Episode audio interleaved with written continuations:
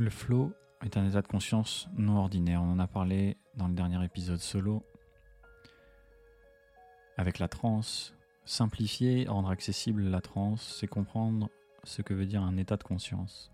C'est comprendre qu'au quotidien, on vit des états de conscience non ordinaires plusieurs fois par jour et que la qualité et l'intensité de ces états de conscience vont nous permettre de cultiver la maîtrise, l'apprentissage, de se régénérer, de reprogrammer nos réactions à des traumatismes, à des situations, notre état d'esprit, et d'employer nos ressources dans une direction claire pour pouvoir exprimer un potentiel qu'on n'aurait même pas imaginé. Et oui, c'est tout ça, la science du flow, la proposition de ce phénomène pour nous. Un état de conscience non ordinaire, comme peut l'être le sommeil, comme peut l'être euh, une personne quand elle prend une douche, comme peut l'être une personne quand elle va dans un bain glacé, comme vous pouvez l'être quand vous lisez un livre qui vous passionne, quand vous êtes en train de réaliser une œuvre d'art, quand vous êtes en train de savourer un mets délicieux. Un état de conscience non ordinaire, ça veut dire quoi? Ça veut dire que il n'est pas de l'ordre de je suis en train de calculer, de réfléchir à quelque chose de très concret, d'ordonné, de conceptualiser, d'agir de manière quotidienne. La plupart du temps, nous sommes dans un état de conscience plus ou moins ordinaire. Mais encore là, c'est difficile de quantifier. Et c'est pour ça que je vous propose euh, toutes ces informations, ce podcast et ces formations. Parce que la clé du flow, ça va être de reconnaître le flow dans sa vie et de reconnaître les sensations de flow en soi. Ce sera l'unique manière de contrecarrer les biais du cerveau qui vont laisser de côté, qui vont nous faire oublier ces moments-là. Et ce qu'on veut, nous, c'est les valoriser. Les valoriser dans sa vie pour savoir qu'on a les ressources, les valoriser au quotidien, chaque jour, chaque matin, chaque soir, et les valoriser au moment où ils arrivent, pour pouvoir rêver, grâce à ces ressources et ce potentiel, à des flots encore plus beaux, de manière saine, sans attente, de ce résultat pour contrecarrer le fonctionnement du cerveau pouvoir créer une nouvelle réalité en accord avec ce qui a le plus de sens pour nous et avec ses ressources.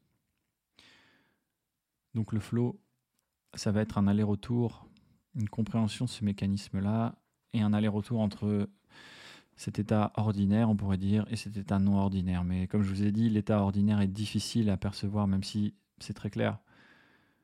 Par exemple, si vous êtes en train de discuter avec quelqu'un d'un contrat pour un travail, il y a beaucoup de chances que vous soyez dans un état ordinaire.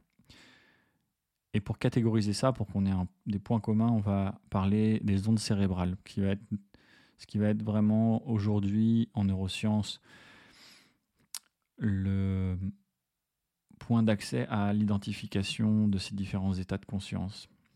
Alors, on va pouvoir identifier, selon l'état dans lequel on est, différentes ondes cérébrales, tout en sachant que toutes les ondes cérébrales euh, sont des tendances et que ce que j'entends par tendance, c'est que il y a une onde cérébrale qui va être la plus présente à un moment donné, mais que le cerveau va émettre euh, les cinq principales ondes à, tout moment ou presque. Ce qui est vraiment intéressant dans ce podcast, c'est que je vais vous donner des informations que j'ai pu étudier sans dire que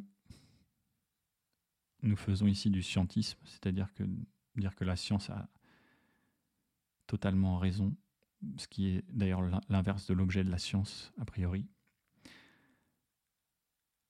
Mais sans dire non plus que la science euh, ne peut pas découvrir et euh, nous permettre d'avancer, d'expliquer, de renforcer notre confiance dans ce qui est aujourd'hui encore difficile à interpréter à évaluer et à surtout mesurer par des instruments.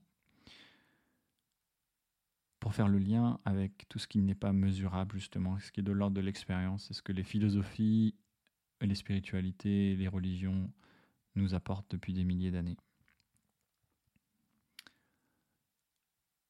Mais aujourd'hui, les ondes cérébrales sont vraiment mesurables,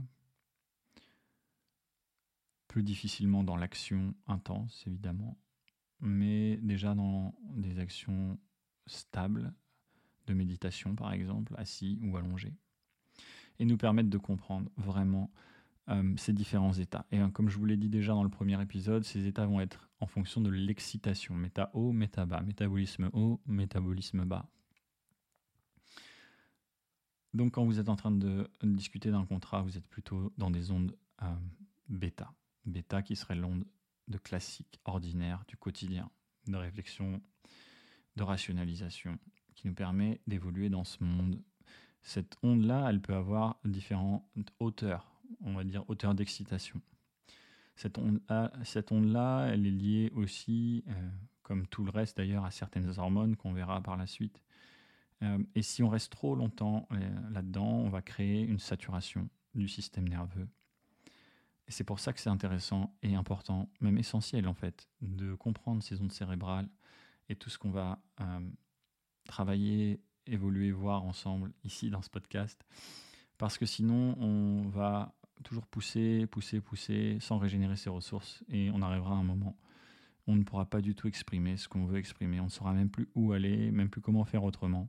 Ce qui est le cas de beaucoup, beaucoup de gens, de pratiquement tout le monde, qui n'a pas les outils. Euh, et même ceux qui ont les outils, euh, comme moi ou d'autres euh, personnes, énormément de personnes, qui font face à des schémas ou des croyances qui sont tellement imprégnées profondément que même là, il est difficile parfois et il prend du temps et du travail, de la conscience et beaucoup d'amour pour pouvoir reprogrammer tout ça. Et surtout, de la bienveillance envers soi et envers les autres, se connecter, reconnecter à soi et à la nature pour pouvoir s'ouvrir euh, au meilleur de soi et au meilleur de l'humanité. Mais donc les états de conscience non ordinaires, donc quand on sort de bêta, on va aller explorer différentes ondes cérébrales. On va, parler de quatre ondes cérébrales principales. On va parler d'alpha, qui est la porte d'entrée aux ondes euh, des états de conscience non ordinaires. C'est la plus accessible, la plus rapidement. C'est le moment où on lâche prise et on se relâche. C'est une compétence ultime où on accède à un champ d'information beaucoup plus important, une créativité, une régénération, et ce que j'appelle une tension optimale, ce qui vient de euh, la pleine présence et Denis euh, la main de Mirim Poche qui, euh, dans son livre sur la pleine présence, décrit très très bien et très simplement, une attention ouverte, relâchée, une attention optimale, une tension d'attention optimale, qui va être vraiment l'idée de dire, voilà, j'ai besoin de quoi dans cette situation-là? Est-ce que j'ai besoin d'être super concentré? Est-ce que j'en fais trop pour la demande de cette action ou de cette activité? Ou est-ce que j'ai besoin justement d'être hyper, hyper relâché euh, Et est-ce que justement je suis trop relâché dans les situations qui me demandent plus de concentration, etc. etc. Et gérer cette tension va être l'ultime force d'optimisation de son, ses ressources au quotidien et pour la vie. Hein, si vous imaginez l'optimisation à chaque instant sur l'échelle d'une vie, ça peut vraiment euh, apporter énormément de bénéfices sur votre capacité et vos ressources. Donc les ondes cérébrales vont être particulièrement intéressantes pour ça. Alpha, et ensuite on va soit aller dans quelque chose, donc revenir passer à travers bêta, parce que alpha est en dessous de bêta, passer à travers bêta pour aller vers gamma, qui sont des ondes beaucoup plus excitées, beaucoup plus euh, hautes qu'on peut trouver en méditation hum, dans les différents programmes que je propose, dans les différentes traditions, à travers des pratiques qui vont nous exciter, nous inspirer en fait, nous motiver.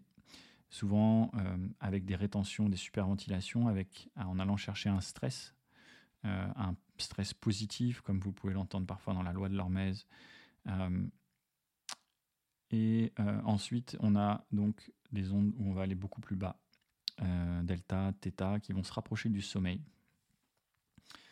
Et là, on accède à une régénération. On va laisser faire le corps mm, pour activer son pouvoir de régénération et de guérison, qui s'appelle en latin Vix Medicatrix Naturae, son pouvoir naturel de guérison.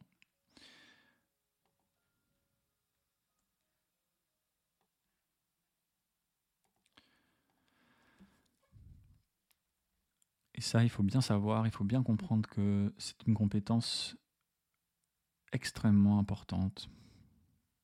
Qu'on soit sportif de haut niveau, qu'on soit tout simplement dans un travail, dans une vie de simplicité, dans une excellence de la présence de chaque instant, sans avoir besoin de résultats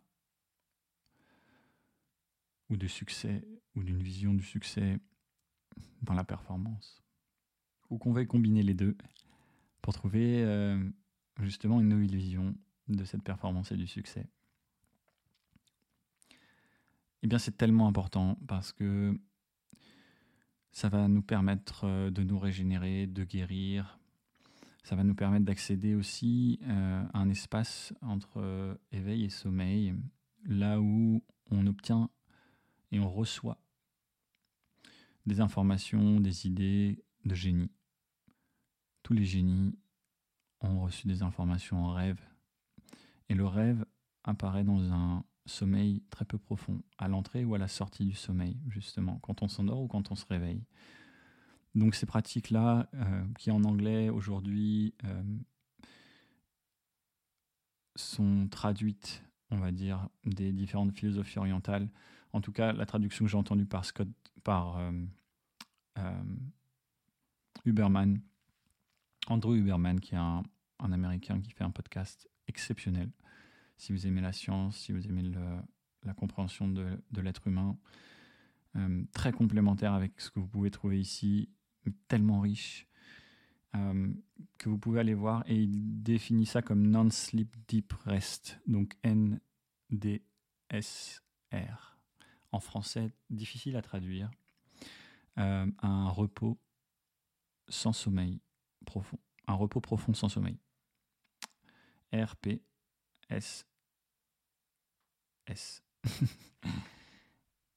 Et vous pouvez trouver ça dans le yoga nidra, vous pouvez trouver ça dans beaucoup de méditations. En fait, l'idée c'est de descendre le métabolisme au maximum et d'arriver à tenir ici. C'est un petit peu comme l'apnée, on pourrait dire, c'est je vais en profondeur et je me relâche dans cette profondeur de plus en plus, de plus en plus, de plus en plus.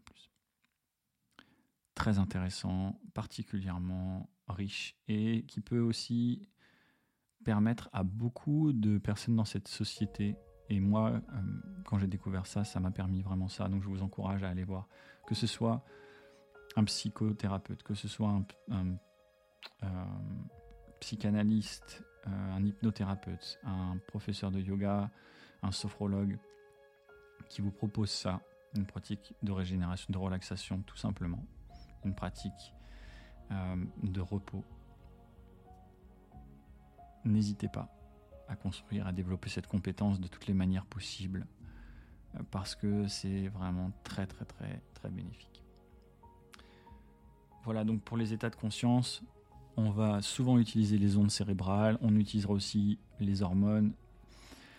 Et évidemment, euh, on décrira ce qu'est un état de conscience dans le prochain épisode, un peu plus en détail. Et ensuite, on ira voir euh, justement où se situe le flow euh, à travers ça. À bientôt.